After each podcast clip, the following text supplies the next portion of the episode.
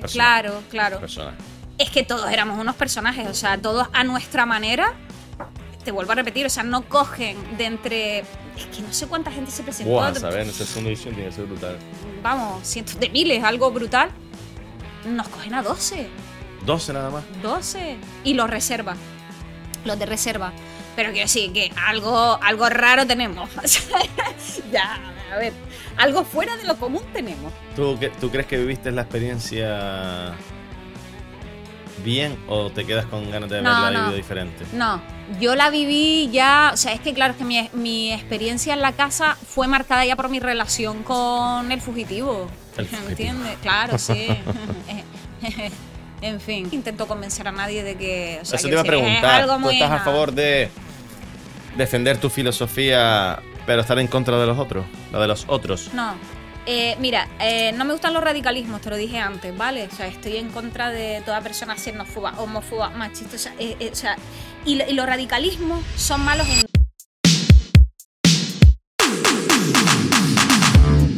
El lado oscuro.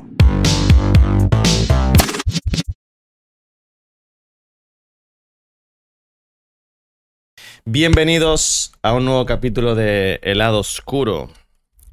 Hoy viene a, a enseñarnos su lado oscuro. eh, se está riendo ya. Bastante conocida, yo creo que a nivel nacional, pero aquí sobre todo en, en las islas, por su, por su pase por uno de los primeros Gran Hermanos, de los más potentes, uno de los que personas de mi generación y unas cuantas más por encima lo veíamos como lo veíamos todos los días. Ella, en su caso, después de eso, ha pasado también un. ha pasado por una, una experiencia de vida también que ha sido bastante conocida. Y bueno, no solo eso, sino que ella canta, ha escrito libros, eh, va a hacer un podcast ahora, entonces creo que hay bastante de lo que hablar. Eh, damos la bienvenida a Faina Bentancor. Hola, bien hallada. Bienvenida, gracias por venir. Hablé con ella hace tres, cuatro meses por lo menos. Sí, incluso Sí, más, yo sí. creo que más. Pero bueno, todo. sí es verdad que siempre estuviste abierta a venir, pero bueno, las Sí. circunstancias se dieron cuando se tienen que dar. Correcto. Y nada, bienvenida, vamos a disfrutar de un ratito, vamos a conocerte bien. Perfecto. Em, ¿Quién eres? ¿Quién soy? ¿Quién venga ahí? Eh, Arrancamos fuerte. Siempre. Vale, ¿quién soy? Bueno, pues yo soy Faina Betancourt, como bien has dicho, eh, pues conocida mediáticamente por mi paso por Gran Hermano hace 22 años, ¿vale? 22 añitos. Sí. Y, y bueno, he trabajado en diferentes medios, como colaborador, estas cosas, ¿no? Que solemos, solíamos antigua, es que ya no sé, yo los de hoy en día ya no sé, pero solíamos colaborar en distintos programas y demás. Y bueno, también se me conoce también pues por mi experiencia de vida. Ujú, Que no es poca. No es poca. Sí. Y, y de la cual se puede beneficiar mucha gente. Por desgracia, para, quizás para ti por lo has vivido, pero A ver, vamos a ver. Eh, yo siempre digo que pese a haber vivido lo que viví, eh, por lo menos que sirva para algo, ¿vale? Solo decir eso. Eh, bueno, yo conocí a una persona en- durante mi paso por la Casa de Gran Hermano, acabé casándome con esa persona y... vamos a no decir el nombre en todo momento. Todo el mundo lo sabe, así que no pasa Todo el mundo nada. sabe quién es y además tienen que saber quién es porque lo están buscando. Entonces. Bien, sí, hablaremos sí. de eso Ahí ahora. está. Es un caso inconcluso. Estamos hablando de una persona condenada, pues que está fugitiva y que encima, pues ciertos medios de comunicación, como El Mundo y tal, pues le conceden entrevistas, ¿no? Cosa que, eh, que, que creo que no hay antecedentes de algo así. Que un condenado por violencia de género, pues, esté huido de la justicia y que un periódico como El Mundo, pues, le conceda una Ahora, entrevista. eh, ahora hablaremos de eso para no adelantarme, pero eso me Mm. interesa. Vamos a, mm, a ir por partes eh, para Como que la dijo gente sepa. ¿Tuviste una infancia feliz? Una infancia feliz, sí, tuve una infancia eh, muy variopinta, de todo menos estable, porque, bueno, mi madre es francesa, mi padre es canario, y entonces, bueno, pues viví parte de mi infancia aquí en Gran Canaria y parte de mi infancia en Francia. De hecho, soy francófona y mis estudios los he cursado en francés y, por cierto, soy profe de francés online, Spoiler. así que, sí, eh, el no que esté interesado, ¿Cuánto- y- ¿Cuánta publicidad vas a hacer hoy? Creo que vas a publicitar un Hombre, a montón de ver, cosas. que- ¿eh? pero tú me dejas. Claro, Vale. vamos a hablar de ti, eso es parte de ti, ¿no? Claro. Venimos a hablar de la persona, así Claro. que. Y, y das clases de francés online. Sí, sí, sí. Pero tienes el típico tiempo. curso de esto que pagas No, el curso no. o das en plan vídeo. No, a ver, yo soy eh, profesora nativa, entonces eh, pues doy clase desde niños hasta adultos y empecé así un poco por casualidad con una chica que estoy muy contenta porque, bueno, recientemente ha aprobado un, un examen así importante en la universidad y estábamos las dos muy felices y, bueno, parte gracias a, a estar ahí las dos. Por eso que, bueno, es algo que me nace y creo que se me da bien. Así que, bueno, Pues sí que haces cosas. sí, hago muchas cosas. ¿A qué, a qué, eh, qué pensabas dedicarte cuando eras niña que te hubiera gustado ser de, de mayor? Pues mira, cuando era niña quise ser. Desde, bueno, descubrí a Jane Goodall, ¿vale? Que es etóloga y, bueno, es conocida por, bueno, pues por ser una gran defensora de la naturaleza en especial de los chimpancés. Leí un libro de Jane Goodall en el colegio francés y cuando la descubrí dije, quiero irme a la selva con los chimpancés. ¿vale? Eso es uno de los primeros recuerdos de lo que quería hacer. Luego quise ser, eh, bueno, lo de escribir siempre vino conmigo, viene de fábrica. Cuando era pequeñita, pues escribía relatos y tal. Tanto es así que en Francia, precisamente, eh, muchas veces a lo mejor escribía algún relato y la profe, antes de que acabase la clase, cinco minutillos, me dejaba leer mi relato a mis compañeros y tal. Entonces la escritura también estuvo ahí. Sí, sí, son recuerdos bonitos. La escritura siempre estuvo ahí. Y bueno, ¿qué más quise ser? Bueno, la cuestión es que, eh, digamos que uno de los pasos decisivos en mi vida lo marca, eh, pues eso, o sea, esa, esa voluntad de ser, eh, de, de- dedicarme en este caso, pues al mundo de la actuación. Yo entro en la casa de Gran Hermano porque quería ser actriz.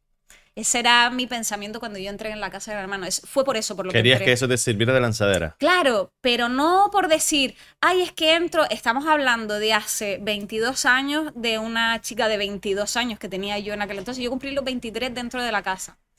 Y yo en mi mundo era, bueno, estuve en, bueno, estuve en Madrid en una academia, estuve, bueno, hice clases de teatro y cositas así amateur.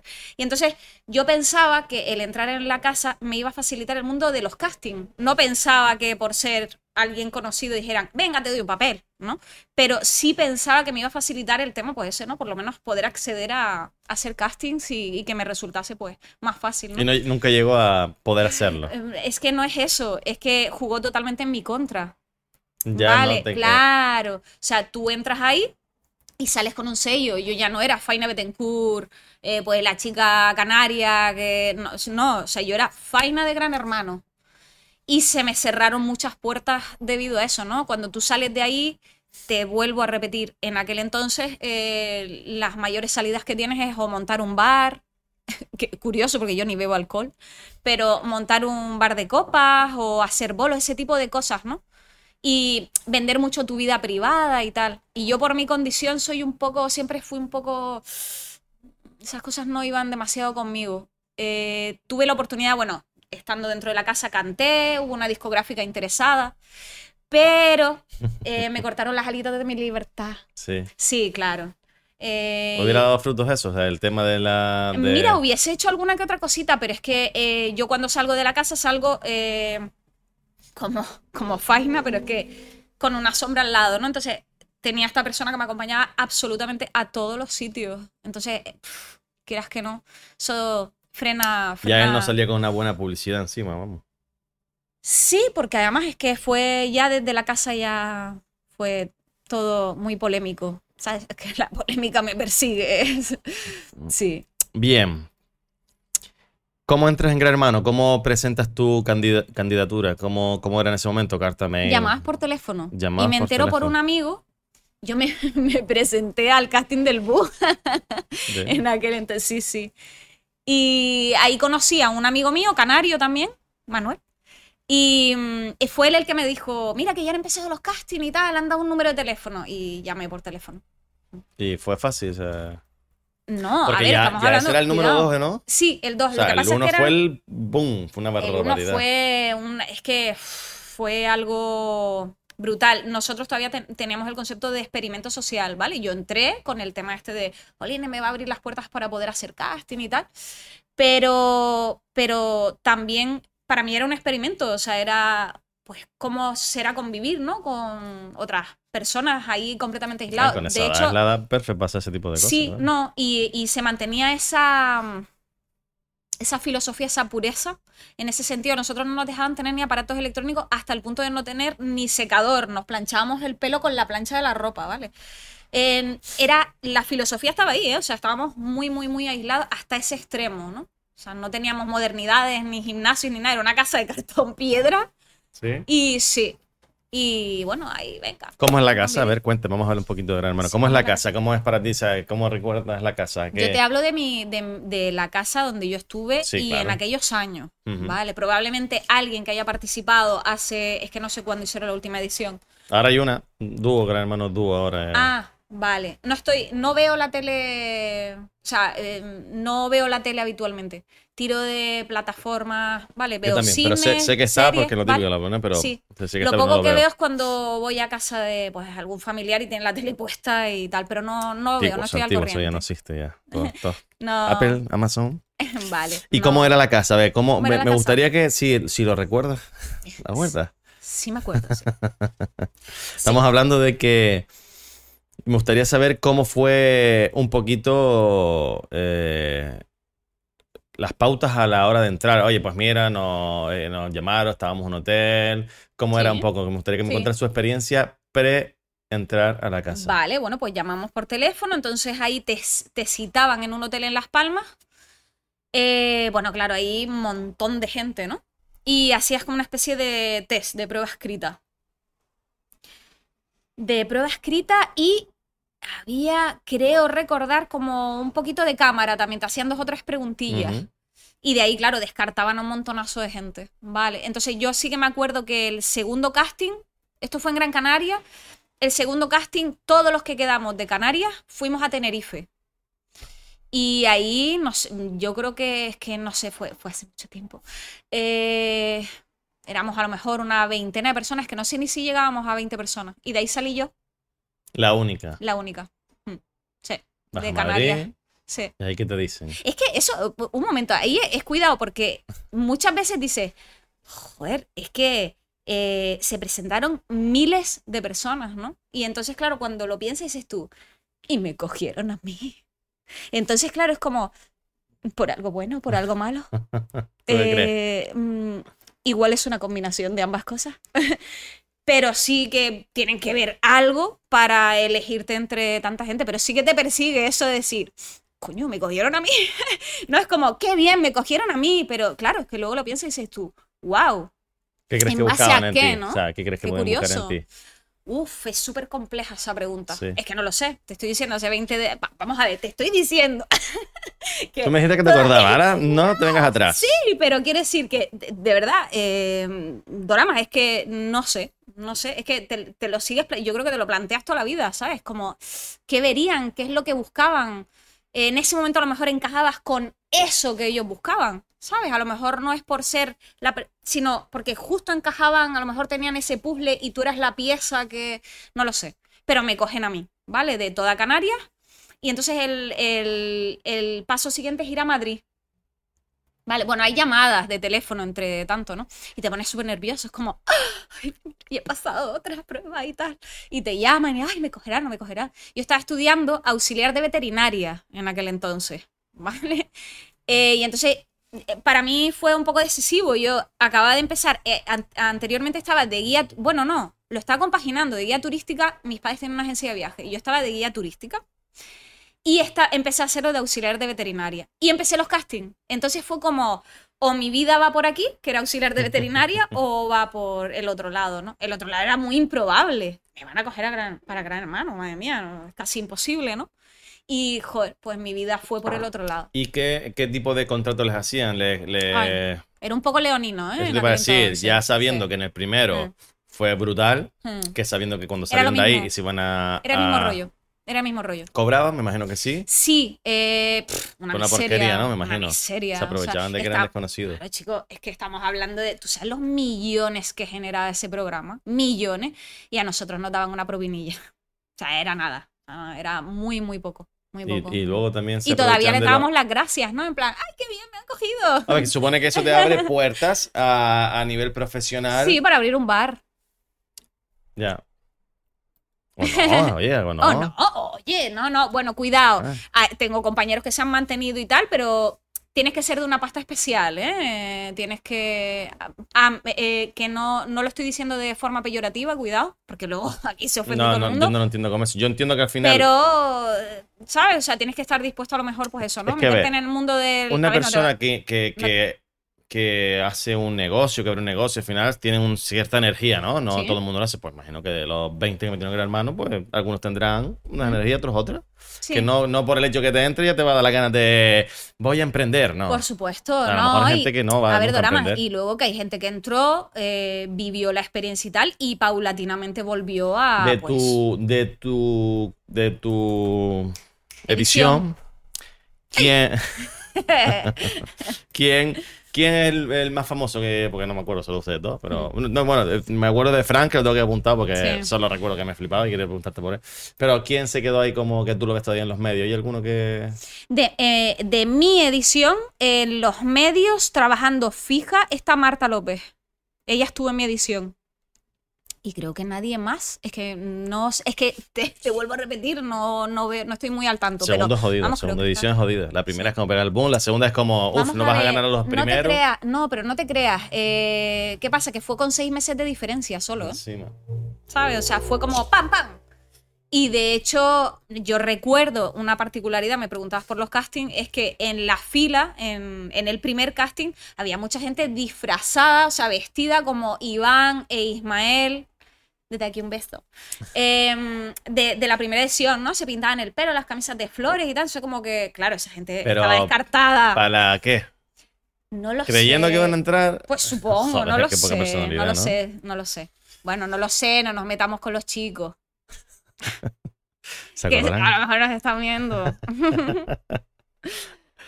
Mm, eh, que- háblame de Fran, porque Ay, eh, habla- yo háblame de Fran Marinero.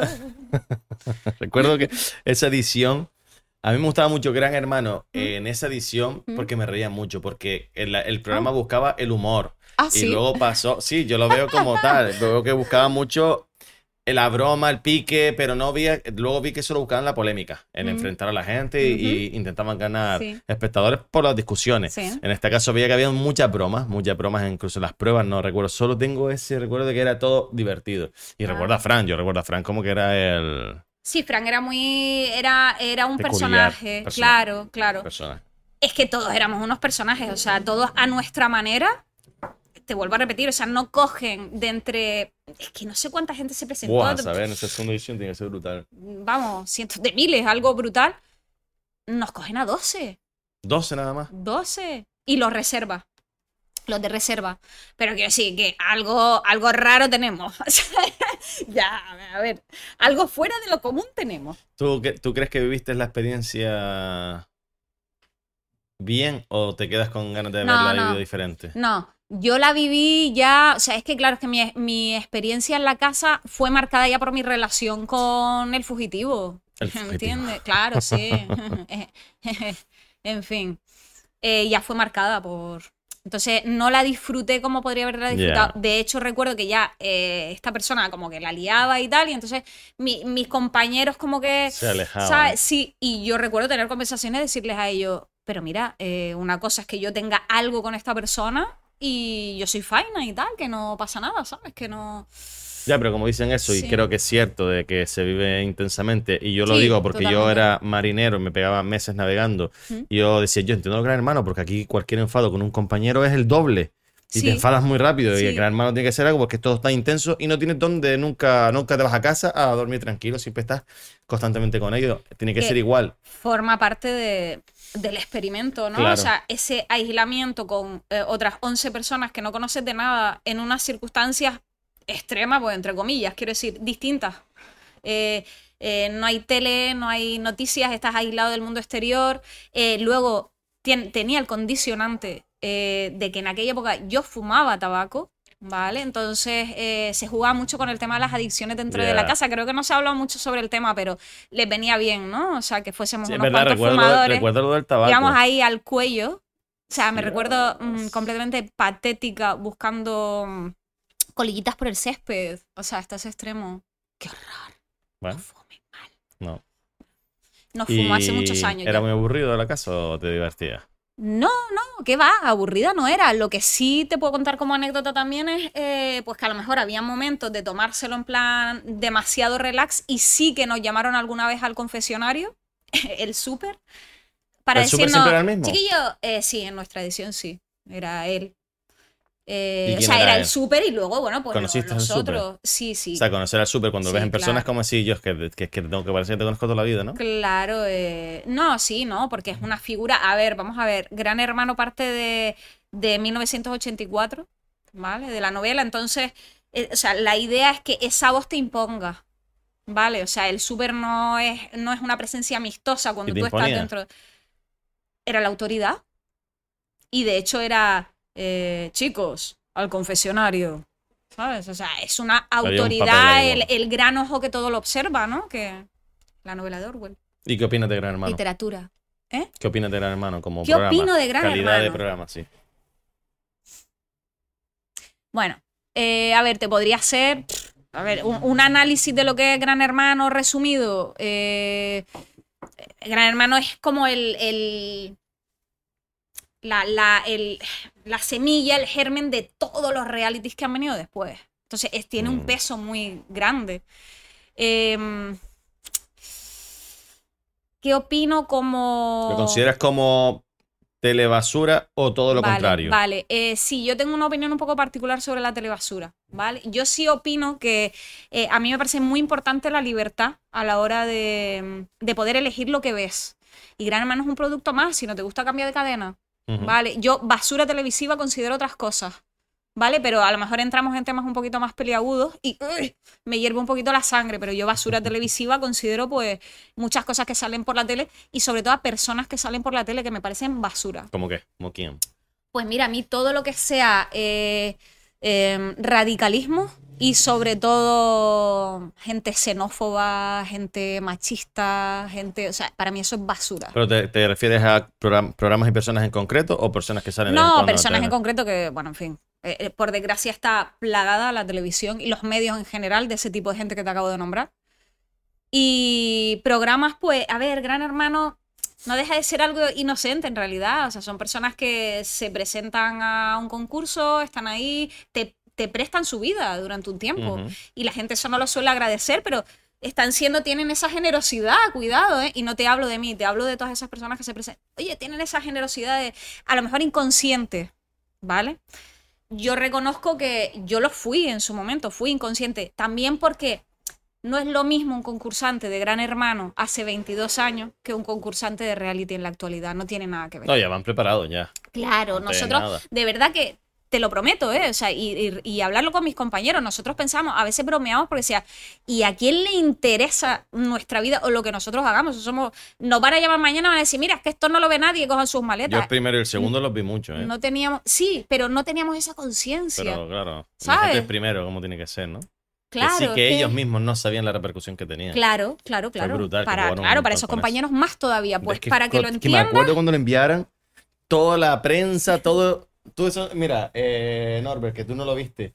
Eh, no, no sabía lo famoso que era. Ellos, al final, a los tres últimos, ¿no? Los tres finalistas, creo Sí, que le, le- sí, le- creo. le enviaron un día a la casa todo lo que había salido sobre ellos de tele, tele periódico. Y tú imagínate, visitabas un programa que no tienes ni idea que va, que va a ser gua- guapo.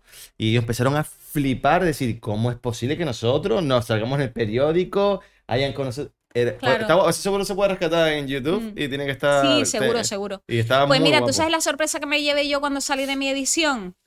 Em, cuando yo llego al plato de Gran Hermano y Mercedes me dice, y yo llego allí, eh, eh, pues eso, así como, bueno, en- envuelta ya en polémica, ¿vale? Porque al, al fugitivo ya lo habían expulsado, yo sabía que había algo ahí que no estaba muy bien, pero cuando yo me siento con mi gran sonrisa, me dice Mercedes, Faina, mm, muy bien, pues mira, tengo unas cositas que enseñarte y empieza a poner en esa pantalla eh, pues recortes, o sea, portadas del país, del mundo, de, o sea, eh, todos los periódicos eh, con mi cara y la del fugitivo así, ¡pam! en primera plana, hablando sobre la polémica de Gran Hermano, ¿no? Y entonces era como, perdón, si yo pensé que solo iba a salir en la Super Pop. Vale, Y entonces... tú con 22, 23 años. Que Sí, 23 cumplidos dentro, sí. Eh, y me dice, no, es que no es todo y tal. se- de vuestro caso se habla en el, en el Congreso de los Diputados y tal. Y en el Vaticano. Y es como, vamos a ver, ¿cómo asimilas eso? ¿Cómo asimilas eso? O sea, sales de ahí, ¿cómo lo asimilas? Claro, porque hablamos que en A esa mí no me pagaron terapia, ¿eh? Después.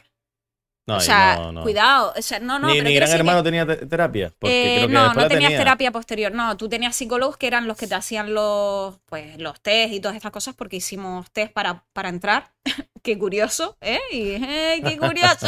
¡Qué curioso! Porque claro, cuando pasa todo el tema, a ellos se le echan al cuello, en plan, ¡Ey! ¿Cómo dejas entrar a una persona así dentro de la casa? Ah, O sea, ¿crees que, ah. ¿crees que eh, fue consciente? Lo hicieron No. adrede. No, no, yo no lo creo, ¿eh? No, no. No, no ¿Y creo que, crees fuese no, adrede. No estaba identificado qué tipo de persona chico, era. no, yo, es que es eso, o sea, bueno, a ver, los, ¿Qué tipo de persona es Carlos? ¿Qué tipo de personas conociste tú? vamos a ver, ¿qué tipo de persona es Carlos? Estamos hablando de un narcisista, ¿vale? De libro, un psicópata narcisista. Eh, con el que, vamos, que yo entro en una dinámica de pues completamente tóxica y, entro en una dinámica pues de, una pareja en la que, que, en fin, eh, vamos a ver, el, tema de la violencia de género, el tema de la, de la violencia en, la pareja y demás, eh, yo siempre lo comparo a las sectas, ¿vale? Cuando tú entras en una relación con una persona así, empieza un lavado de cerebro importante, ¿vale? Esas personas al principio son las personas más encantadoras del mundo, cuidado, pese, ¿vale? A que esa persona en la casa ah, era chulesca y tenía sus grescas y sus historias, podía ser la persona más encantadora del mundo, te lo aseguro. A mí se me vendió una moto de mm, tío rebelde, tío chulo y tal, pero es que soy un incomprendido. Es que yo he pasado muchas cosas y tú me comprendes, ¿vale? Eh, eh, yo soy el tío chulo del barrio, pero ayudo a las señoras mayores a- con las bolsas de la compra. ¿Vale? El acento está bien. ¿Entiendes? Entonces yo decía, va, sí, es rebelde, pero... eh, y luego, no me he enamorado nunca y tal. Nunca me he sentido así como contigo. Y entonces dices tú, ah, ah, está enamorado y tal, yo lo cambiaré. ¿Vale? Y eh, bueno, pues, empieza así. Y luego pues sales de la casa y te dice, eh, ¿cuál es tu fruta preferida? Ay, las fresas. Y entonces se, se cruza una autopista en Madrid con un cajón de fresas para traértelas. Y tú, ¡oh, qué bonito! ¡Qué bonito! O sea, quiero decir, con esto quiero decir que cuando yo entro en mi Sí, no- relación no es la con persona él, que tú- coño, claro, evidentemente. evidentemente, pero no, no es Faina y esta persona, o sea, es que suele funcionar así, ¿vale? Y es importante, es una parte de, de- a la hora de, de educar a lo mejor o de, de mostrar, ¿no? Esa parte a la gente que pueda estarnos viendo, que no empiezan ni insultándote ni dándote un, un golpe, ¿vale? Empiezan, joder, tú quieres ganarte a la persona, una vez que la tienes ganada, entonces puedes empezar a hacer lo que quieras con ella. Y eso es lo que me pasa a mí. ¿Cuándo fue la última vez que hablaste con él? Hace años. Eh, ¿Recuerdas esa última conversación? la última vez que lo escuché, que no estaba, no se dirigía a mí, se dirigía a otra persona y tal, y entonces fue la última vez que lo escuché. Y la última conversación no la recuerdo, si te soy sincera. Eh, ¿Cuándo fue la última exactamente? Fue por, por vía telefónica, pero no recuerdo exactamente cuándo fue la última vez. Creo que, bueno, justo antes de poner ya la segunda y definitiva denuncia, porque yo lo denuncié una vez y retiré la denuncia, ¿vale? Porque me lo pidió, porque, ay, hombre, no me hagas esto. Y yo pensaba, bueno, pues habían otras dos personitas y decía, bueno, si me dice, me pide perdón, igual ha cambiado, ¿verdad? Y entonces, bueno, pues cuando fui, la esperanza de que, que cambiara. ver, la tienes hasta incluso yo salí de allí y estando aquí todavía en mi cabeza yo decía, igual la distancia, ¿no? Estamos hablando de un lavado de cerebro intensivo. Claro, ¿eh? día tras día. Claro, son 16 años. Y a día de hoy, ¿qué sientes cuando piensas en Carlos? Odio, ya nada, pasa. No, mira, yo siempre digo que el, suena topicazo, ¿no? Pero lo creo sinceramente, de verdad. A ver, siento asco. es que me da asco, ¿no? Asco. O sea, pienso en él como persona y como hombre y me da asco. Ahora, no, no siento odio, pero porque creo que la persona que odia es la que peor lo pasa. O sea, yo estoy eh, pero sea en mi caso, sea en el de cualquier persona, quiero decir, tú estás odiando y el, el que es odiado no se entera, ¿sabes? O sea, el que odiar es tú y odiar es eh, muy... te reconcome por dentro, ¿eh? Sí, odiar es negatividad hacia en- dentro de Sí, ti. sí, está la claro. vives tú. O sea, la generas tú y la sufres tú y no, de verdad, no siento eso, ¿eh?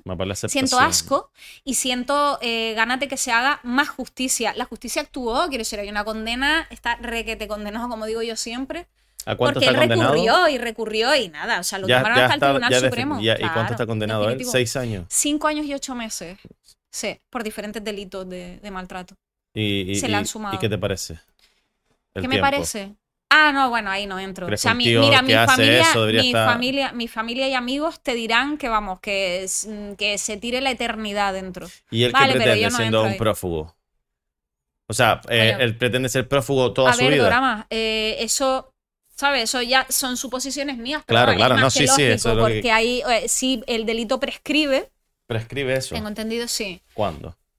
Bueno, pues eh, en unos años. O sea, Es que no eh, tiene sentido, ¿no? O sea, no cualquier persona podría ser prófugo y después Claro, intentar coño, que no tiene sentido. Pero es que muchos delitos prescriben. Entonces, él yo creo que lo que pretende es estar oculto hasta que prescriba el delito, ¿no? Sí. Y, y me dices que ha sido entrevistado en varias ocasiones Sí. por diferentes Sí, medios en tres, por lo menos. nacionales, estando, estando prófugo. Sí, sí, sí. Pero bueno, es verdad que también las entrevistas han sido vía telefónica. No, la primera fue presencial. O sea, y Se eso no, y eso no es. O sea, la prensa tiene algún tipo de. Drama, no, de- eh, no es delito. derecho, derecho a la información y todas estas cosas, es que no lo sé, o sea, eso habría que preguntar solo a las autoridades, o sea, yo sé hasta cierto punto. Eh, y, a ver, eh, imagínate, es súper frustrante, pero vuelvo a repetir, esta es la historia de Faina, ¿no? Pero es que yo soy la cara visible de lo que está pasándole a muchísimas eh, mujeres y, y demás personas en, en este país, ¿eh? O sea, quiero decir, eh, yo recibo, imagínate, la de mensajes que he recibido de mujeres que están diciéndome, es que yo estoy igual porque es que está fugado y no sé dónde está. ¿Y tú qué haces para, para ayudar a, ese- a esas personas que, que te escriben? A hablar con ella. ¿Sueles hablar? O sea, tú Sí. lo que haces es hablar directamente con sí, ellas. Sí, sí. Además, yo, eh, si no contesto a alguna persona, lo digo desde aquí, pues será o porque hay, hay, depende, ¿no? Hay épocas en las que es más suave y otras en las que a lo mejor hay un tirón mediático mayor, entonces recibo uf, muchísimos lados, mensajes. entonces, claro, se me puede escapar alguno, pero intento contestar a todo el mundo. Vale, y más ese tipo de situaciones. Yo me, yo, vamos a ver, yo he recibido mensajes, uy, desde mujeres eh, que están dentro de esa relación, que cuando hablo con ellas lo primero que les digo es borra los mensajes porque lo tienen al lado, como quien dice, ¿no? Decir, Faina, es que estoy ahora mismo, no sé cómo salir, ¿vale? Hasta mujeres que han salido y están intentando superarlo, porque psicológicamente es durísimo superarlo. Y desde mujeres que han salido y lo han superado, ¿no? Y ya están más crecidas y demás. Y otras, pues, incluso de familiares, que suele ser lo más frustrante, ¿no? De familiares de, de- de personas que están en este tipo de relaciones que me dicen, Faina, ¿cómo hago para ayudarles? Hay, una, hay un consejo que es- pueda ser generalizado para esas personas, que aprovechando que estás aquí, que, que lo vean más personas simultáneamente. Hay un consejo que te puedo decir, si te ves en una situación de esta, yo te recomendaría siempre esto.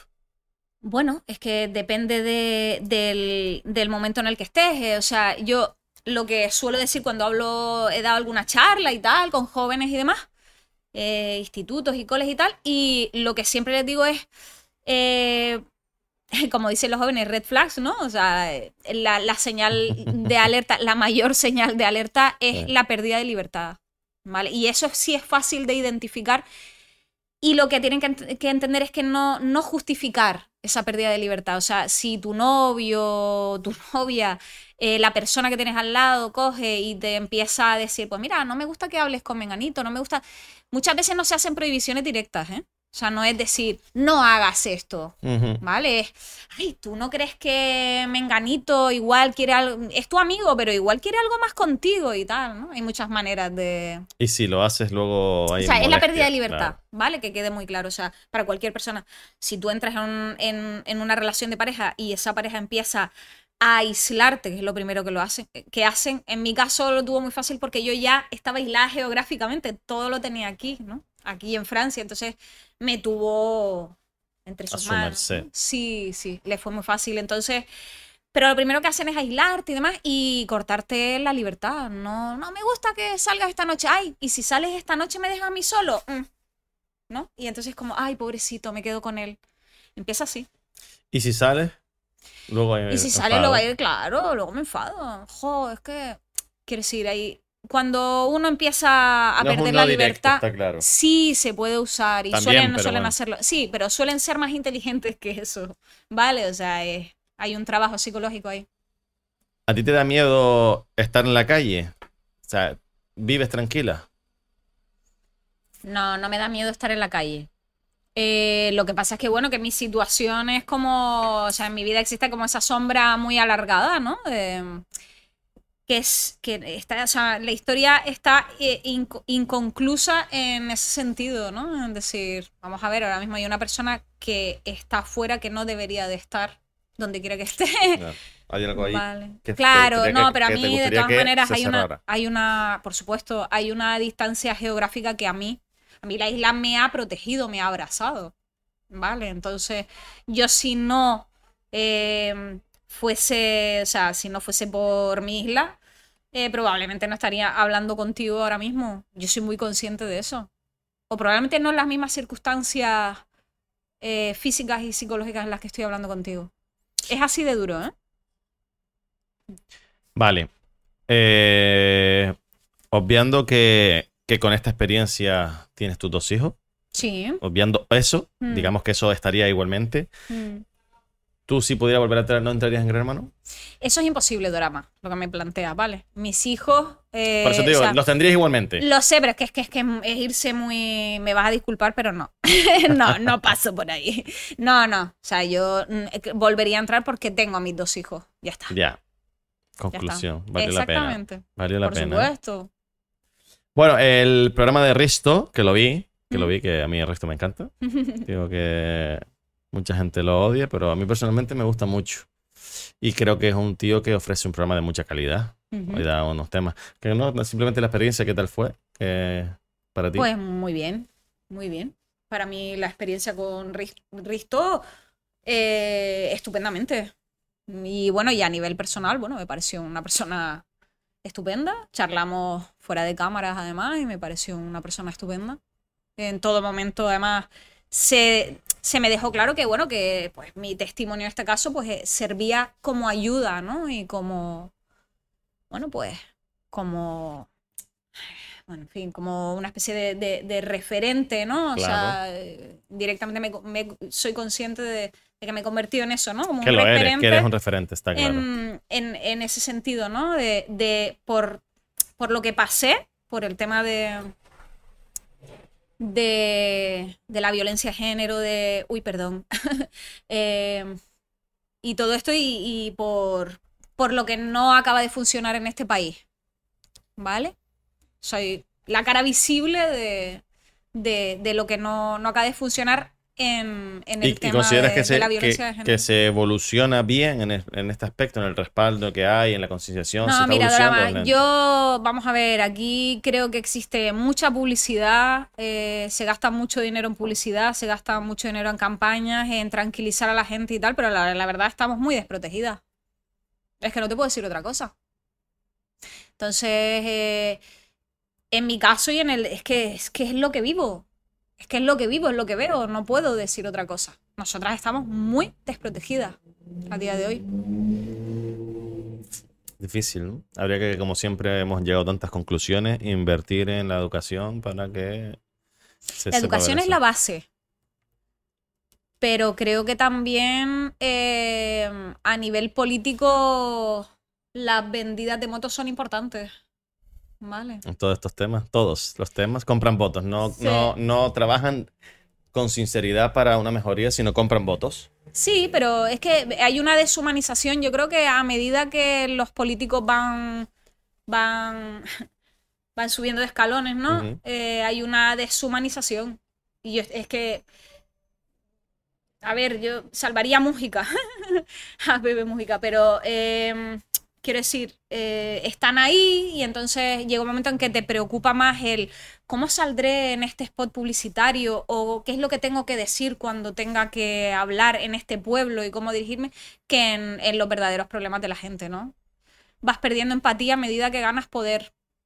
Esa es la sensación que tengo. Sí. Vamos a irnos a tus libros. Sí. Eres eh, de ese- todo ese tipo de cosas que has hecho, que has hecho canciones, hechos libros. Van a hablar un poquito Bueno, de tus libros que, que. No he hecho canciones. A ver, vamos a ver doramas. Vamos a ver. Mira, no. has tocado, has cantado, ¿qué has hecho? Eh, eh, no, cantar, sí, me encanta. ¿Cantado? Sí, sí. eh, tengo cositas grabadas y he hecho cositas. Y... También bueno, hacer nada más canciones, salir de- cantarlas. Has cantado Sí, pero- canciones, vale. Sí, pero vale, sí. Eh, que me Dilo, río dilo, porque me, dilo. es que me río porque sí, porque es que antes de que de darle al play yo ya me estaba ya metiendo un poquito con doramas. Nada más a empezar aquí. Pero, pero Y eso que no me conocí, ¿no?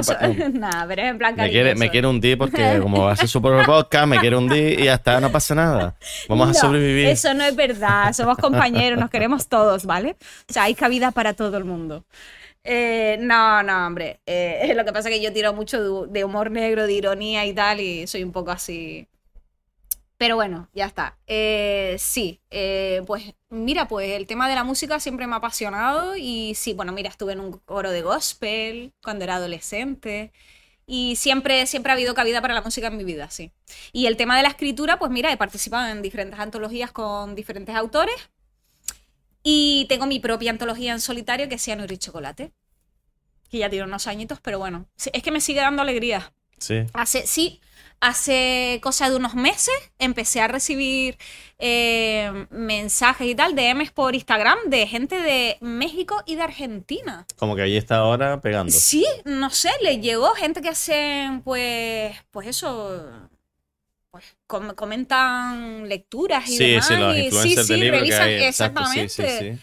eh, revisiones de libros y tal, y, y le llegó allí, pues no sé, hace unos meses, no sé cómo. Y jolines, pues todo súper bien. A mí cianuro y chocolate me ha traído sola alegría. Es un... ¿Cuánto hace que lo escribiste? Uy, hace unos años ya, es del 2014, puede ser. Se reeditó. Sí, se reeditó, de hecho. Eh, lo saqué una vez eh, con una editorial pequeñita, funcionó bien y tal. Bueno, lo dejé ahí y contactó una un poquito más, más grande y lo... Bueno, básicamente, Cianuro y Chocolate trata sobre la maldad humana. Vale, yo cada relato digo que es como un pequeño caramelo envenenado, ¿no? Y trata sobre la maldad, pues eso. O sea, no hablo de los monstruos que me encantan porque soy súper cinéfila, además soy amante del terror, ¿vale? Y súper ochentera y noventera en el tema del terror. Y me encantan. Y los monstruos clásicos y demás, Drácula, Frankenstein y, y demás. Pero eh, Cianuro se aleja de todo eso para acercarse al monstruo humano, que es el peor de todo. Entonces, cada relato eh, toca, digamos, una faceta distinta de la maldad. O sea, eh, hablamos desde la maldad en un niño, desde la maldad en una madre que cree que está protegiendo a su criatura y se convierte en el peor de los monstruos.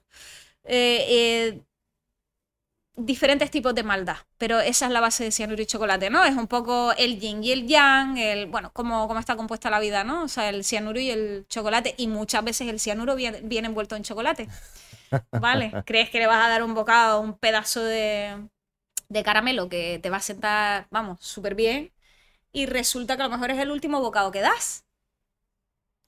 ¿Y no tienes ningún proyecto de escritura?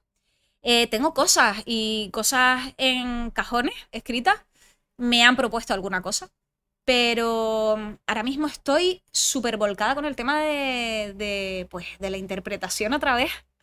Sí. Tengo, lo que pasa es que, pues eso, no. No lo puedes contar. No lo puedo contar. Aquí se viene a que luego esas cosas no se cumplen. Sí se cumplen. Entonces, no, no, básicamente tengo unos cuantos proyectos interesantes Vale, y estamos, ¿cuál es- estamos trabajando en ellos. ¿Cuáles son tus proyectos actuales a nivel profesional? ¿A qué te dedicas? ¿Qué haces? ¿Qué, Vale. qué- qué- qué quieres hacer? Eh, y luego me cuentas también un poquito sobre el podcast. Pero independientemente del podcast, que lo pasamos a la siguiente pregunta. ¿Actualmente a qué te dedicas? Es que profesionalmente he hecho un montón de cosas, ¿vale? O sea, he tenido desde una pelu hasta una tienda de vapeo.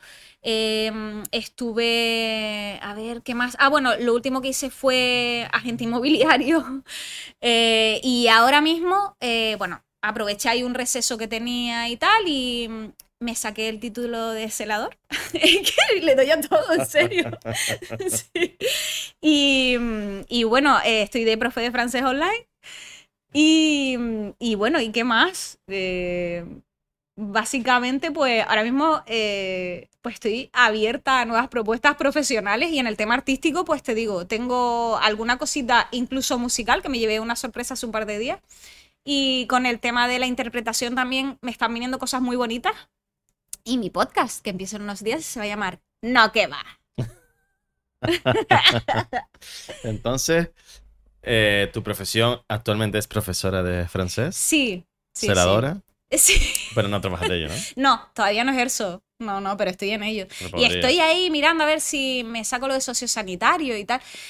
Es que es lo que te decía antes. Estás aprovechando ¿vale? el tiempo. Sí. Todo lo que no pudiste aprovechar sí, bien. Sí, sí, sí, sí. Y el tema de, por ejemplo, el tema de...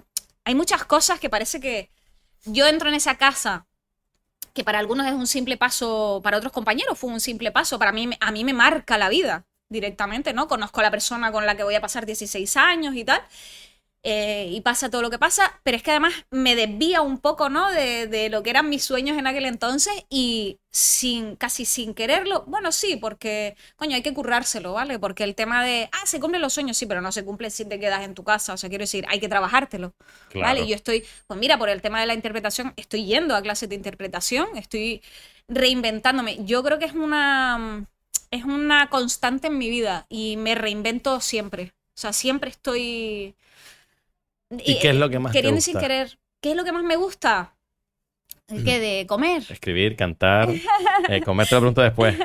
Escribir, cantar, actuar. No, ¿Hay algo en lo que te a mí, sientas más para mí, mm, Más... eh, a ver, yo a nivel, ahora mismo mi corazón y, y mi cabeza hasta cierto punto eh, tira para el tema de, de la actuación, ¿no? Que, que es la base primigenia de todo, por lo que yo entré en, en los medios de comunicación, es que yo quería ser actriz. Vale, entonces mi corazón está tirando mucho por ese lado, sí. ¿Cuál es tu actriz preferida? Mi actriz preferida, eh, me encanta Meryl Streep, ¿vale? Una de mis actrices preferidas, pero yo soy bastante, a mí a la hora de que me preguntes mm, mis cosas preferidas, soy un poco, no sé si admirar a la gente que tú le dices a lo mejor, tu color preferido, va, y lo tienen súper claro, ¿no? Tu actriz preferida lo tienen súper claro, yo siempre estoy entre, es Meryl Streep, pero también me gusta, ¿no? Es como Se te que preguntar tres de cada. tres de cada. Tres actrices, tres actores, tres películas. Bueno, Así sí, más podrías, fácil. podrías, pero bueno. Eh, me gusta mucho Meryl Streep, porque, pero por su trayectoria también eh, profesional y personal me gusta mucho. Vale. ¿Actúa alguna Eh, película de terror, Meryl Streep? Eh, mira, eh, La muerto sienta también, puede, puede ser una, No, no sé cuál es. una peli maravillosa. Es vale, más bien satírica, ¿vale? O sea, no llega a ser terror de verdad, pero me encanta. Ay, con, sí. Si solo pudieras e- elegir una profesión, ¿qué sería? Ay, en serio, dramas. O sea, vamos a ver. Solo vas a elegir mira, una. No, no, no, no. Mírame a los ojos. Aquí tienes que tirar de fantasía, no puedes tirar de lo que te dé la gana. Vamos ¿vale? a ver, yo te acabo de decir. ¿Cómo se llama tu podcast? ¿De qué No, va. ¿De qué va? No, que va, no, que va. No, vamos a ver. Te acabo de decir que soy una persona que no sabe elegir una cosa de cada y me mira y me dice, Elige una. ¿cuál es tu Elige una. ¿Cuál sería? mi profesión preferida? Sí. Si yo pudiera dedicarme a algo que me hiciera feliz y algo que siempre he deseado y algo eh, que me llenara de verdad, ser actriz. ¿Y de qué sería Ah, ya estamos. Ya, está, ya está. ¿De qué harías las películas? ¿De humor? ¿De terror? De lo que me echen. De lo que me echen. Solo no, puedes, no, en solo serio. puedes no. elegir un tema. Ay, Dios mío, en Te serio. voy a ¿Pero por qué me por hace to- Te voy a esto? comprimir por todos lados. Me quiere, me quiere, me quiere llevar al límite. No, a ver, mm, Es que, es que es muy difícil. No, O sea, no es tan difícil. Vamos a ver. Solo puedes mira, elegir uno. Pues mira, yo haría una película. de, de- de terror o de thrillers. Ese es mi género, son mis géneros preferidos. ¿Quién sería el director?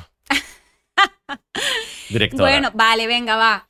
Eh, mira, eh, si fuese de. Pero es que, claro, no entra en ese género. Pero si fuese nacional, me, me encantaría trabajar con Coixet. ¿Vale? Que no entra en género de terror ni thriller, pero me encantaría Pues trabajar con eso- eso me encanta. divertido. Sí. Y bueno, y si ya, bueno, ya en mis sueños más locos y, e internacionales, Tim Burton. y yo soy Ah. Tim Burtoniana a saco. Sí. Sí, sí. Ah, Este es el espera, me Funko de estoy arriba. viendo ya. Este es el Funko de arriba. Ah, no lo había visto, no lo Ya había visto. Sí, sí, sí. Sería Tim maravilloso. Burton es sí. la bomba. Mm. ¿Ves que al final, al final elegiste a alguien diciendo, "Yes, me encantaría con él? Sí, sí, me encantaría, claro. Y Johnny Depp de compañero de... Bueno, bueno, bueno, ya estamos ahí metiendo el dedito en la llaga. A ver, Johnny Depp, sí, como, vamos a ver, es que como Tim Burtoniana, o sea, o sea, adoro Eduardo Manos Tijeras, etc, etc, etc, ¿vale? ¿Qué opinas de, de Pero lo que vivió Johnny Depp con su pareja? Ay, es que lo sabía, lo sabía. No lo, no lo- te juro por Dios que no lo tenía pensado. Me acabo de y me viene Johnny Depp a la mente y me viene lo otro. No lo tengo ni planificado. ¿Que ¿Qué opino? No lo seguí mucho, pero sí que fue algo fuera de lo normal. No es lo normal. Mira, mira, estamos, estamos hablando de, seguiste? de un tema ¿Te interesó ese tema o en plan ya me aburro ya esto? Te aburría. Que tampoco fue, no, no llegó a ese límite, ¿no? Deja que, deja que Venga. lo piense. Piensa. Ah,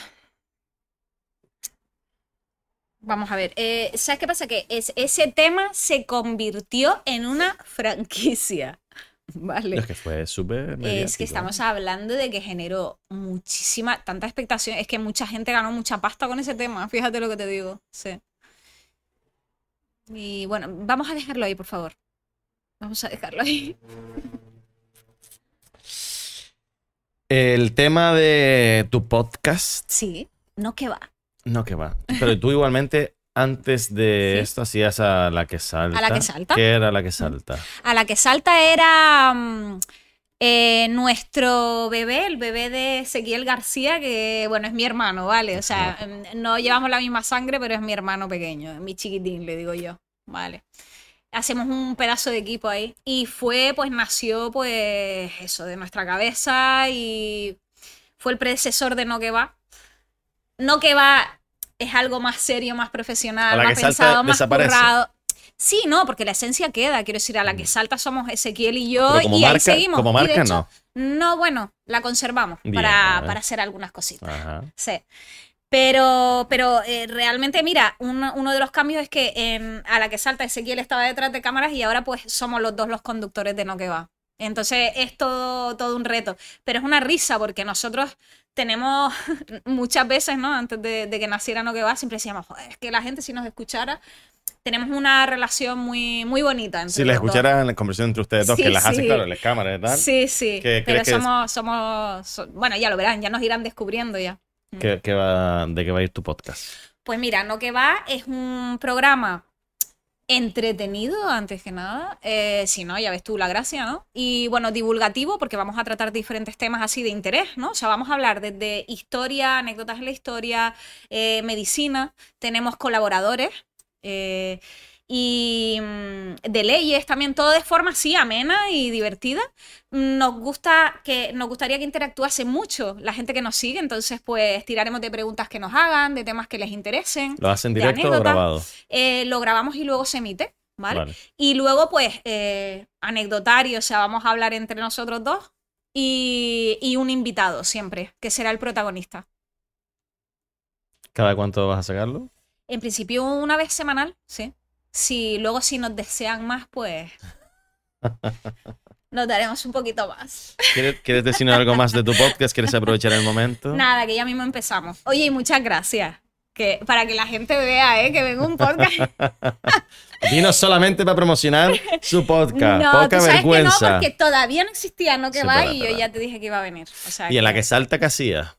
A la que salta, pues mira, es que a la que salta era otro, Era otro un poco, formato. un poco crazy, ¿no? Hacía un poco de todo, ¿no? no, no, en realidad la que salta era algo más. te veía. Sí, er- era un poco más, pero era un poco más eh, clásico en el, en el formato, o sea, era más, eh, aunque siempre era eh, en tono de charla, pero era eh, presentadora y, y- e invitado, era un- una, una entrevista al uso con tono de charla, pero mm, por eso no que va, va un poquito más allá, ¿no? Eh, hay otro contenido, algo es como más... ¿Cuál va a ser tu primer invitado de No Que Va? Ay, no puedo. O sea, No, estás perdiendo no la puedo. oportunidad. No, no puedo. Es una sorpresa. No, es una sorpresa. Eh, Tim Burton.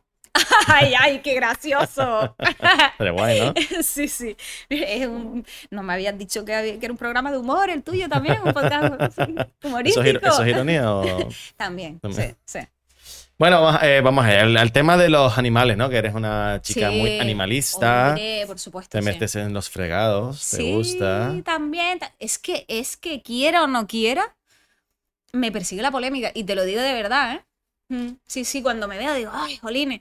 De hecho, Otra vez metida aquí. Sí, de- pero es que no lo puedo evitar. Es que eh, en, en cosas así no lo, no lo puedo evitar. Es, me, eh, me sale, de hecho, la gente que me quiere, sobre todo en casas que no quiero nombrar a, a nadie en particular, ¿no? Pero eh, gente muy jovencita que me dice, ay, no, que es que no, no te metas en eso porque se preocupan por mí, Ya. ¿no? Y entonces como, ay, jolines. Bueno, a eso es un tema para meterse. Yo creo se- que ahí todo, Pero, todo es suma, no, no resta nada. Claro, yo no, no lo puedo evitar. No es a mí fregado algo, de no, yo me, pues no, Ahí no se pues mira, a nadie. mm, granja de pulpos en Canarias, no a la granja de pulpos. ¿Por qué no? Hombre, ya está bien. ¿Tú comes pulpo? Primero, no, no como pulpo, soy vegetariana. ¿Eres vegetariana? Sí. Ah, pero que no, estás no. comiendo golosina vegana. Correcto, sí, sí. Ahí con Vale. Norberto, que sí. O- Oye, que yo, Norberto. yo te pregunto, no quiere decir que esté en contra ni a favor, porque eh, sinceramente no tengo. Sé que va, se- se- se- no sé si se ha hecho, si no se ha hecho lo de la granja de pulpo, tampoco sé lo que conlleva negativamente. Bueno, pues Entonces, yo te por lo lo tanto, digo. ahí no. Dime, venga, Yo dime. te lo digo, eh, mira, para lo único que va a aportar la granja de pulpos aquí en Gran Canaria, que además es la primera a nivel mundial, por favor, ya podríamos ser los primeros a nivel mundial en cosas bonitas, no en destruir el medio ambiente. Entonces, eh, es para que ganen pasta los que van a montarla, ¿vale? Y no, no voy a nombrar nombres porque no quiero, ¿vale? Ya está Pero, aceptada. Eh, en principio sí. ¿Dónde? Pero está la cosa como muy en el aire y están tardando mucho, pero ¿Dónde se va pues a hacer? aquí en, en Las Palmas no conozco el sitio exacto ahora mismo, o sea, no, no quiero meter la pata, ¿vale? Pero es, es, un, es una catástrofe a nivel eh, para el animal en sí, que yo entiendo que es difícil empatizar con un pulpo porque a la gente le resulta más fácil empatizar con un perro o Me un gato. los por- pulpos, mira. Ah, pues mira, oye, muy bien. Pues, pero quiero decir, es que en realidad son animales eh, sintientes, eh, súper inteligentes y tienen unos cier- eh, ciertos hábitos, entre ellos que son solitarios, les gusta la oscuridad, lo van a tener metidos en unos tanques con luz las 24 horas, eh, amontonados con otros pulpos, o sea, sus condiciones como seres vivientes y sintientes van a ser terribles, ¿vale? Y está bien de campos de concentración, sea para personas como para animales. No nos olvidemos que tú y yo somos animales también que las personas se olvidan de que somos animales humanos. Y sus condiciones van a ser terribles. Y luego a nivel medioambiental, tú sabes la porquería que genera los productos químicos que se emplean para limpiar eso, que van a ir eh, al mar y que, o sea, es que no- solo va a traer beneficios para la gente que lo va a montar, para el para rico, el rico más rico. El político de turno. Exactamente, ¿entiendes? Entonces ya está bien, ¿sabes? Y luego que entran con el tema de, no, es que genera puestos de trabajo. Sí, bueno, ¿qué tipos de puestos de Esa es la trabajo? publicidad barata de Por ese tipo de favor, cosas. Es que siempre es lo mismo, el rico más rico y el pobre También más generaría puestos de trabajo mantener las costas limpias y, y cuidar que no haya esa caza furtiva o pesca furtiva Por ejemplo, de sí, eso. sí, ¿sabes? sí, Eso también genera puestos de trabajo. ¿sabes? Eso es como ya creo que hay un poco manío que digan esas cosas de genera Ujú. puestos de trabajo. Ah, sí, sí, bueno, pues es uno de los argumentos que. Pues que también ponte a limpiar todas las playas, que casi siempre lo hacen voluntarios. No, eso sí que es un poco Sí, estúpido, sí, ¿no? Sí, sí. Que, Pues ese tipo de cosas no puedo, me hierve la sangre. que yo chico. entiendo y respeto a vegano, vegetariano, por supuesto, cada uno lo quiera. Y yo no soy ni vegetariano ni vegano, pero entiendo que tiene que haber un control. Y a lo mejor no puede haber pulpo todo el año. Pues no.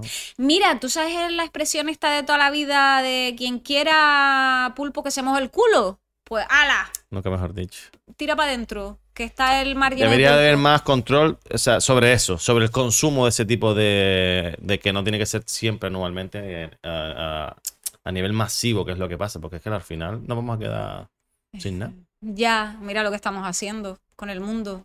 Vamos acá comiendo bichos nada más. ¿Comerías bichos o eso entra dentro de los... también, Ah, no? ¿te refieres a insectos? Sí. A ver, no como seres mm, que tengan ojos ni que hayan tenido madre ni padre, ¿sabes? Entonces, los bichos entrarían en esa categoría. De hecho, te digo más, a nivel alimenticio siempre me preguntan, ay, no echas nada de menos de la carne y tal. Te- pero te aseguro que nada. ¿Tú sabes lo único que yo echo de menos a nivel alimenticio desde que soy vegetariana? El calamar. Sí. Calamar, qué bueno, los calamares en salsa de mi madre.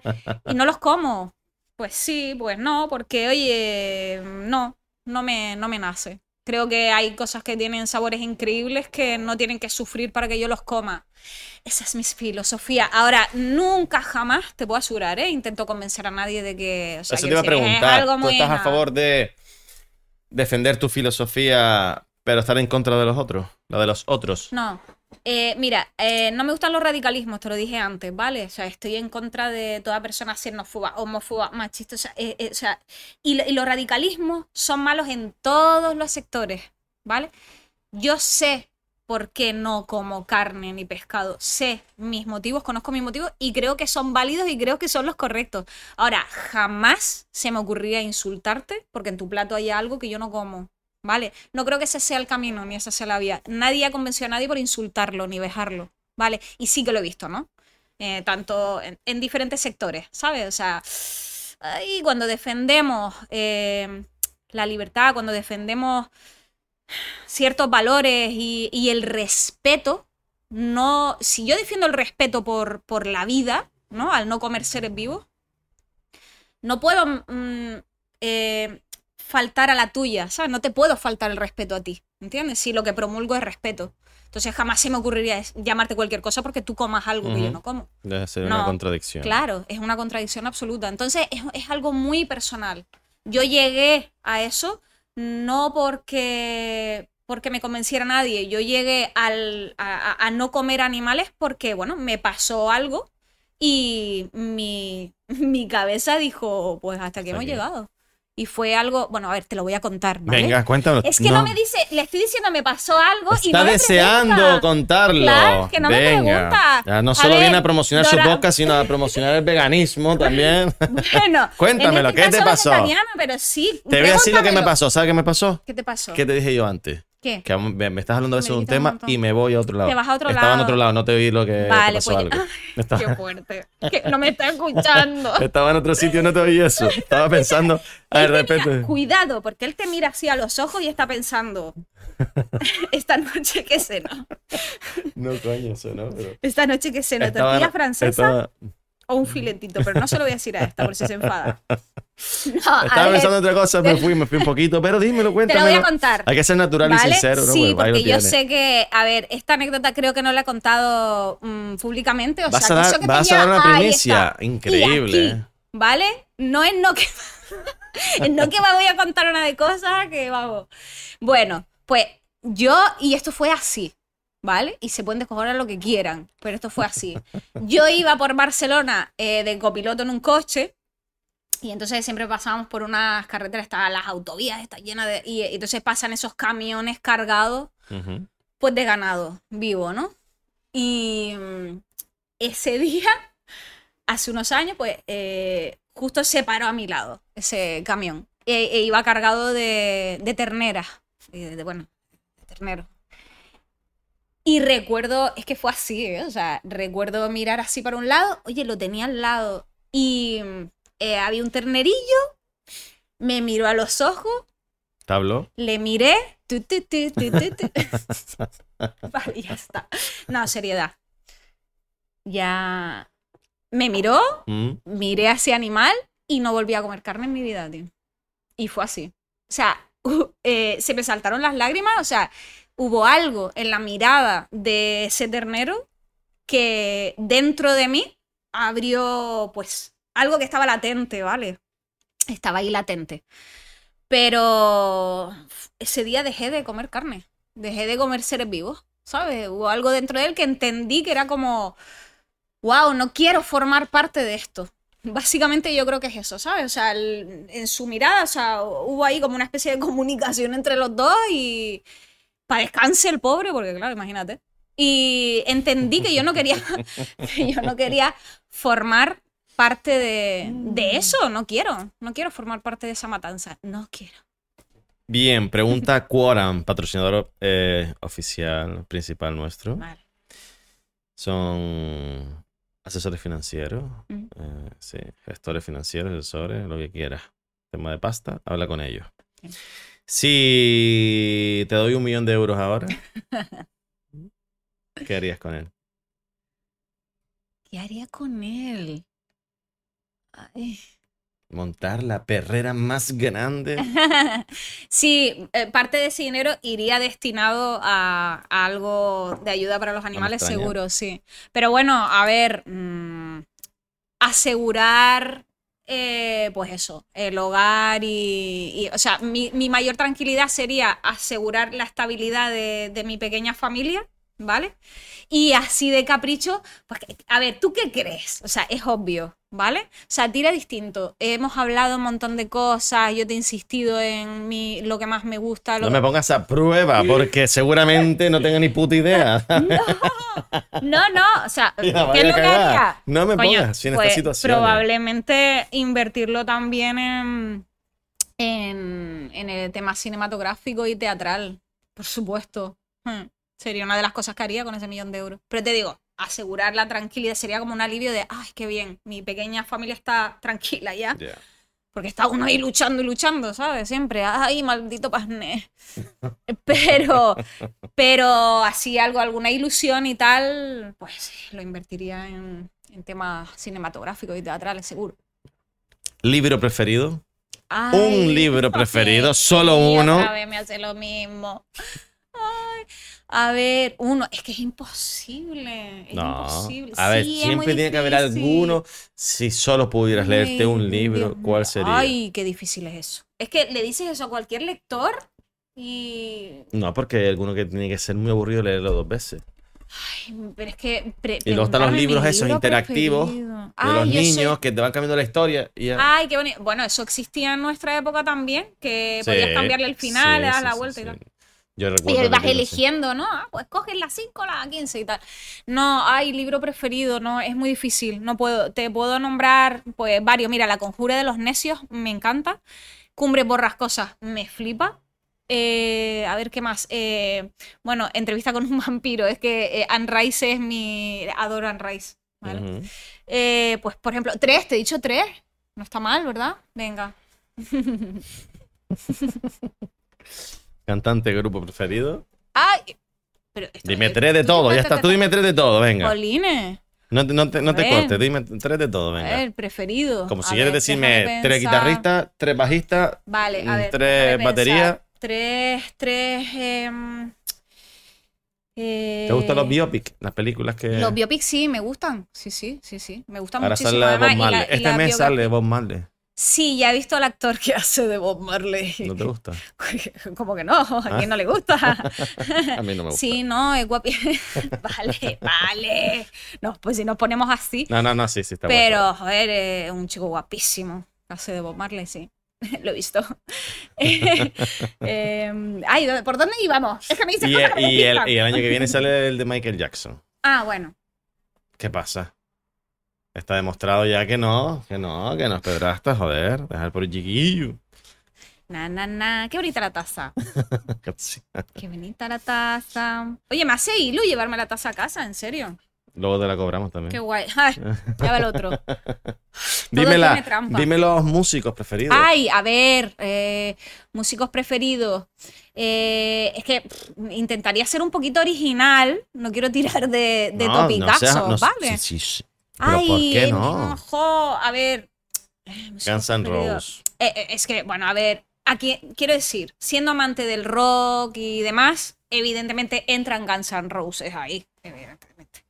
Pero claro, no sé, la historia será un poquito original, ¿no? Más No, si rebuscada. son tus gustos. A ver, Nirvana, Guns N' Roses, ¿vale? Pero es que claro, es que luego pues entramos Bring Me the Horizon, me gusta mucho. se iba a decir Britney Spears. que tiene temazo. Mi hija hasta ahora con el de Toxic de Britney Spears y a decir que era la canción que más me gustaba de ella. Ya está, ya está Toxic de Britney Spears. me. Bueno, oye, oye, tiene eso Oye, Britney es un, un icono, ha quedado ahí, oye. Eh, Igual que los Backstreet Boys. Mira, nunca he sido de voice band de estas, no, No. nunca, no, te lo digo en serio, ¿eh? No, Ninguna. nunca he sido, no. Es Eh, que a ver, Guns a mí me gusta, mira, yo- son yo- bands a su rollo, es lo mismo. Bueno, bueno, a ver, yo te diré, mi primer concierto fue Hombre G, ¿vale? Con 12 años. Boys bands. Hombre G. Pero mi vida cambió. Vale, yo, no- yo, no, yo no sabía que existía otra cosa hasta que de pronto llega a mis oídos Alice Cooper. Y entonces yo cuando descubro a Alice Cooper... Un gran mago. Ay, por favor. Hay un tío que se llama algo de Cooper que es un mago, ¿no? A ver. Alice Cooper. Eh, cuando yo descubro el sonido de Alice Cooper, entonces empiezo a indagar Sí. en otros sonidos, ¿no? Y entonces me meto en el mundo del rock, del metal y demás. Y para mí fue. buah, se abrió otro universo, ¿vale? Pero yo soy muy ecléctica, ¿eh? Ecléctica, Omar. Soy muy ecléctica. ¿Has visto cómo domino el lenguaje? Sí, no te veo yo bien. igual digo, me cago en la puta que te digo ecléctica. Pero si lo dices con ese acento, Es que, eh, no, pero ahí bien. está, o sea, tienes que andar en los dos mundos. Te veo bien Ahí sí, te veo bien. Bueno, Todavía no me has dicho ni. eh, solo me has dicho hombre G. No, te he dicho, hombre, es que te dije que mi primer concierto Ah, con fue 12 Hombre Ven, no me escuchas, mi- es que no me escucha. Con 12 años fue mi primer concierto, pero que cuando descubrí el sonido de Alice Cooper, que fue yendo a comprar un CD antiguamente, me encantó la portada y tal, y dije, ay, ¿esto qué es? Fue casualidad, ¿vale? Las- igual las casualidades no existen. Y escuché pues Alice Cooper y tal, y me metí en el sonido del rock. Ahí mis gustos también cambiaron, ¿no? Que, a ver, me sigue gustando Sufre Mamón, ¿vale? Pero es cierto que mi Es que me corazón acordando de late esto. más deprisa. Omar, no me escucha. Dorama, yo, me Con- estoy llamando Omar a mí. Omar, Omar vino el martes y te hablaba antes de Omar y ya me cambiaste el nombre. a ver. Es que lo tengo en la tienda Ahí y lo está. viste. Sí, mi Alice. No, no, pero ahí, ahí- No le, no ¿Por le, qué le no le, Omar? no le des más cerveza a esta chica, por favor. ¿Por qué le he dicho Omar? Bueno, sí, porque me hablaste de Omar antes. Bueno, pues eso. eh, doramas. ¿Por dónde iba? Querido Doramas. Alice Cooper. Alice Cooper. Hombre. O sea, fue, fue descubrir el sonido de Alice Cooper, entonces indagué ahí y entonces el- el- me puede el, el rock. ¿vale? Bien. Pero mm, también me gusta la canción francesa, me gusta, me gusta todo tipo de música. No hay que cerrarse, nada. No, no, no, esta mujer no puede estar quieta, hacer todo es. Películas preferidas. Pe- ah, pero. Dime Pero- 50 películas preferidas. Joder, tío, películas preferidas, pero ¿cómo me haces esto? Eso es muy. Ay, mira, pues te voy a hablar. Te voy a hablar de Pobres Criaturas, que fue el, el No la visto, último estreno. así que no me digas Ay, nada. no, es que ha entrado en mi top 10 de pelis preferidas. Te lo digo verdad, o sea, es salir ¿Y- ahí y flotando. ¿En qué puesto exactamente? Ay, jolines. Eh, pues no sabría decirte, pero está ahí entre, entre, entre Dime mis pelis preferidas. Me... 10 películas preferidas. 10. Yo, podemos estar esta mañana. Que me da curiosidad. Podemos estar hasta mañana. Eh, pues mira, desde el Drácula de Coppola hasta Cumbre Borrascosas, pero la de Juliette Binoche y Ralph Fiennes. Eh, me encanta. Es que yo, eh, Cumbre Borrascosas, además, em, bueno, en fin, eh, hay una larga historia. Dentro No la del visto laberinto. esa. Es más, me, me nombra y solo me, me suena la, la dentro, heladería. de, dentro del laberinto. Dentro del laberinto. Es que son todas muy ¿Esta distintas entre sí. Eh, el Resplandor. La de Dentro del laberinto es una peli que protagonizó David. Bowie, que es otro de mis Ah, artistas sí, preferidos. claro, claro, claro, claro, claro. Pero ha marcado. Mira, te digo más, mira. Este es uno de los goblins que sale en Dentro del laberinto. O sea, ha marcado mi vida de una manera que no te lo puedes ni imaginar. Eh, No, no lo veas. Es, es una goblin que sale en una escena en el espejo. Eh, no, eh, no blasfemes. No blasfemes. Lo Perdón, perdón, perdón por la faltada. Perdón. Discúlpame, discúlpame. Eh, bueno, pues eso, dentro del laberinto, pues no sé, que son muchas. El resplandor. Adoro el resplandor. Ah, El de mi y sé resplandor que- me da, me, me, me pone demasiado tenso. Jolines, pero es que, es que eh, además es que es una película que tiene un montón de, mm, de mensajes ocultos ahí y entiendo que es la adaptación de una obra de Stephen King con la que Stephen King no estuvo muy de acuerdo, pero es que me encanta el libro de Stephen King, me encanta la obra original, pero me encanta la, la adaptación de Kubrick, ¿sabes? No sé, ¿qué más? ¿Qué más pelis? Eh, el Cuervo es una de mis pelis preferidas. Son de estas de. Todo de- clásico. En la que entra en el top 10 ahora es la de Pobres Criaturas, ¿sí? Sí, sí, de las nuevas pobres criaturas. Estoy aquí a desmontarte el tinglao. a Ah, estás loca por ya la mierda del podcast, tío. Pues eso. eh, pobres criaturas. Es que es- yo salí flotando del cine. Pues la Me iré a ver, la iré a ver entonces. Me Ya, ya, hermano, no sé ni que está estrenado. Pensé que se estrenaba, se en breve, Me ¿no? Pero... encantó, me encantó. Genial. Vale, series. ¿Te gusta la serie? Sí, me encantan. Soy muy serie, seriéfila. Serie fila. Sí, a ver, eh, aquí puedo pecar de poco original, pero es que es así, es Breaking Bad. Para mí Breaking Bad es mi amor forever and ever. Eh, mm, me, me llegó muchísimo. Breaking Bad para mí está ahí. Y Walker Eh, a mí, el número sí, uno. Sí, en la number número one. uno. sí. Ayer mi hermana, tú sabes ahora las, las típicas tonterías que subes a Instagram, las historias, y te pone como 50 series, tienes que subir Ah, las yo 5 lo he mejores. visto, y nos el sale Breaking eso. Bad. O sea, digo, pues ya estás lista, es una mierda. ¿Cómo no ¿cómo va a salir- Pues yo he visto uno que sale, la Pues lista que hizo ella no salía yo. Si no, No. sale Breaking Bad, No está es lista, ya lista no tiene coherencia. Claro que sí. No, no, ¿Y vamos, qué más? no ¿Qué más aparte de. Breaking Bad? A ver, eh, series prefes, eh, Breaking Bad. Espera, es que veo muchas series, entonces como... ah, eh, em, Ozark. Oh, me buenísimo, encantó. Ozark. Los Sopranos, si ya nos vamos un poquito ¿La a lo viste? clásico. Ya lo sé, pero no la he visto. He visto dos capítulos. Vale, Los Sopranos. Ah, ay, madre mía. Ah, eh, eh, es que ahora mismo, de verdad. Ay, me- no me vienen. Eh, la primera temporada de You me encantó. La primera, cuidado. You.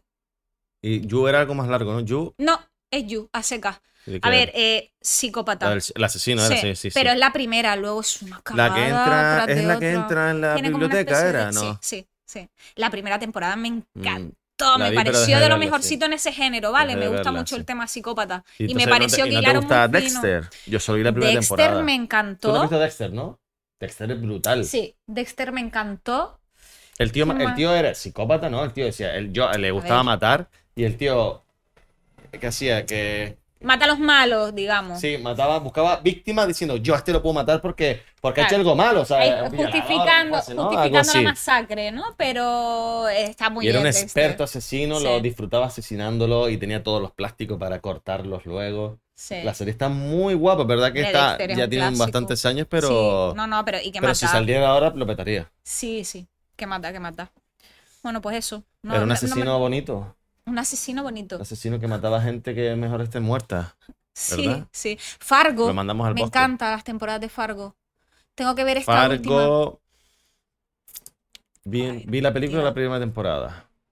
Me enca- Hombre, y la peli, claro, pero la serie la Fargo se lo están currando. American Horror Story, No, es que no- ¿vale? no Pero American. Horror Story hay temporadas que no son muy de mi agrado, ¿vale? No todas. Pero la primera y la segunda, vamos, eso es. ¡Oh! El top del top. Eh, ¿te, te ríes? No, me río por las expresiones. Ah. Sí, sí. Eh, y bueno, no sé, ahora mismo no, no se me ocurre más. Pero las hay, las hay. Comidas Hay. A ver, las preferidas. hay, las- Los calamares en salsa de mi madre. Vale, no, no puedo. Sí puede. No puede. puedo, no. A ver, te poder puedo, pero no lo voy a hacer. No lo voy a hacer. Eh, me gusta, me encanta la pasta. O sea, soy súper fan. Yo, yo podría comer espaguetis todos los días. Me encanta la pasta. Me encanta. Todo lo que lleve papas. Las papas bajo todas sus formas. O sea, papas fritas, papas sancochadas, papas eh, con mojo. em, Papas rellenas. Pa- papas. O sea, me encantan las papas. Es que te ríes. Papas. Papas, papitas, papas. Eh, y, y te digo, sí, sería eso. Y todo lo dulce. Soy súper golosa. Algo enfermizo. Sí. No bebo alcohol, no. Tengo algunos. Tengo dos vicios en mi vida. Pregúntame cuáles, va. Es que. Oye, Te dejo que fluya, dilo. Si quieres decirlo, dilo. Tengo dos, dos vicios. A ver. Estaba uno pensando es- cuál podrían ser. Digo, tiene que ser lo dulce sí. y los animales. Pero eso no es un vicio, eso es una vocación. Eso no es un vicio. Bueno. A ver, yo. Dime, dímelo. ¿Cuáles son? Mis dos vicios son el. eh, eh, a ver, yo no- soy una persona que. soy, soy una persona que no, yo no bebo alcohol, ¿vale? No fumo, ¿vale? Eh, no tengo vicios así y tal. Entonces, mis vicios yo considero que son sanos. ya está, ya no digo nada, pero ella se ríe sola ya. ¿Cuáles serán esos Vale. vicios para que te Es rías? el dulce y el sexo. Esos son mis vicios. A ver, el sexo eh, podemos clasificarlo como vicio o deporte, ¿vale? sí, pero bueno, sí. pues son vicios eh, no tan sanos el dulce, pero, Sí, el dulce no tanto, pero bueno, pero otros sí. los otros sí. Bien. Corazón se reía, digo que se ríe, no estoy diciendo nada. Espérate que me voy a- Es que- Sí. Contacto de la persona más famosa que tienes en el móvil. No te lo voy a decir. Joder, no dices nada. ¿Cómo que no? Te he Te dicho aquí guar- 40.000 Te cosas. guardas todo para ti. No, no, no te puedo decir el Cuéntamelo. contacto de la persona más, más- Y además es muy más famosa. Oh, Contacto de la persona más famosa que puedas Más decir. famosa. Eh, Dorama. Famosa. No sé. ¿Y cómo clasificas el más famoso? No sé, es un poco extraño. Para no ti. Tienes que decir un nombre, sí que. Bueno, tengo, tengo, tengo, tengo. Eh, no. No, no. No voy a decirlo. ¿No lo vas a Por decir? privacidad que no, coño, que no. Que más da si es un nombre, apellido. Que no, que no voy a decirlo. No. Otro del siguiente. que puedas decir? Que no voy a decir a nadie que tenga mi agenda. No, porque eso entra en la privacidad de la gente y no. Muy bien, si pudieras cenar con un personaje famoso vivo o muerto, ¿quién sería? Estando vivo. Wow. Es tela, ¿eh? ¿Por qué tela? Wow. Ay, no sé. Es que depende de en qué ámbito. Mira, el otro día subí una story y hablando de temas cinematográficos y tal, me encanta. A ver, es que no sé. Es que te podría decir eso. Eh, temas cin- Pues mira, a ver, mm, pues Meryl Streep me encantaría. Y el otro día eso, subí una story tal, eh, Bill Murray, me encanta, Mm, tengo debilidad por. Bill Murray, fíjate. Y luego, bueno, Hay que pues, son muchas películas icónicas, sí. pues me sentaría a cenar también con Mújica, que te lo nombré antes. Son ámbitos totalmente diferentes. Y mm, ¿con quién más? Ay, es que son, es mucha gente. Sí, haría ahí una mesa y una. Te iba a decir. No quiero blasfemar. te iba a decir. Con el nuevo Una, una, una- No.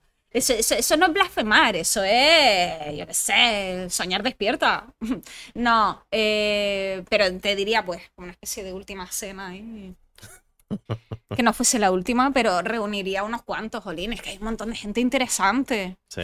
Es que una de las mayores frustraciones, y te lo digo muy en serio, intento no pensarlo, pero es, es decir, no abarcar todo el conocimiento que hay, ¿no? Es como, yo es que no tengo tiempo, no hay, nadie tiene tiempo para conocer todas las cosas que hay que descubrir. ¿Sabes? Que es que no sé, al final te mueres y pff, sabes tres cosas. Pero es, no sé, me entra como angustia, o sea, como eh, así. Se me, se me corta el aire cuando pienso, yo es que todas las cosas que por descubrir, por ver, por saber, ¿no? Y no, no llegamos. No. Tienes que Se elegir. escapa el tren. Persona que puedes traer a este podcast, que conozcas, que creas que sea muy interesante. ¡Ay! Vaya. Ay, pues te diría mm, mi amiga adorada y que me encanta porque es mi amiga y la quiero. Y de aquí te quiero.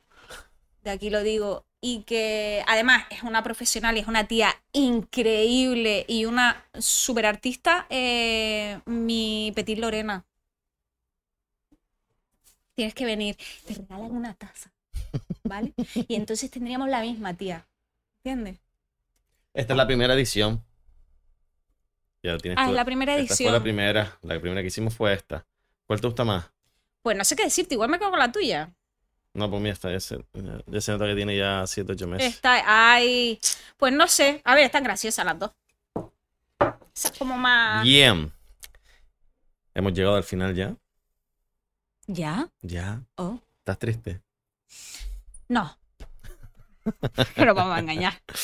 Pero, pero nada, sí, mira. Bien. que- eh, agradecerte que hayas venido, que no nos hayas contado una mierda. eh, que te guardes ¿En todo para tu podcast. En serio. Que solo se sintió a gusto cuando hizo promo. He, co- he contado cosas. He contado cosas. Ese momento. No voy a volver para atrás, pero he contado cosas. Muchas cosas. Estaba o sea, tirando de sido- ironía, como tú que tú quisiste sido tirar de ironía. Yo, te, eh, yo soy irónico ahora, no. Sí. Nada, si esto se es has bromita. es bromita. broma, es todo- bromita. Todo esto era mentira. bromita. Espero que hayas disfrutado este ratito. Sí, sí, me lo he pasado bien. Lo has pasado bien. Sí, he sufrido un poco porque yo, el tema este de que me deja elegir cosas de esto solo, esto lo tal, lo paso mal, Ya. lo paso mal. Pero es por temas de mi personalidad, Y ¿sabes? entre más me lo dices, más me gusta acotar. Ya, lo he notado, Para joder nomás. lo he notado. Bueno, Nada, un placer. El podcast lo despides tú, mirando a tu cámara. ¡Qué maravilla! Y vas a darle un consejo. Te tengo que poner en situación, porque normalmente digo que le gusta dedicarse a lo que tú te dedicas, pero te dedicas a 18 cosas. Entonces, mm, si tuvieras una persona que le gustaría dedicarse a 18 cosas, ¿qué consejo le darías? Ah, un último consejo, así como para... si tienes una persona ahí jovencita que digo, Dios, me gusta ser actriz, quiero ser, quiero ser cantante, quiero escribir un libro, quiero hacer un podcast. Quiero ser Eh, libre. Pues mira, mi consejo va a ir por ahí. a la cámara, ah, mirando ya te cámara. encargas tú ya de despedir el podcast, yo ya me retiro. Bueno, pues mi consejo desde aquí, desde el lado oscuro, eh, para todo aquel que tenga la generosidad de estar viéndonos ahora mismo, es que hagan lo que quieran, eh, disfruten mucho, que la vida pasa súper rápido. Y si pueden visitar sitios, escuchar toda la música posible, leer todos los libros posibles, conocer mucha gente, o sea, hagan lo que, lo que, lo que, lo que les salga del corazón, sobre todo, que la vida pasa muy, muy rápido, muy deprisa, demasiado. Sean libres. Y no dejen que nadie, nadie, nadie les quite la libertad. Ese es mi mayor consejo, que nadie les quite la libertad porque somos libres. Muy bien. Gracias. A ti. Super guay.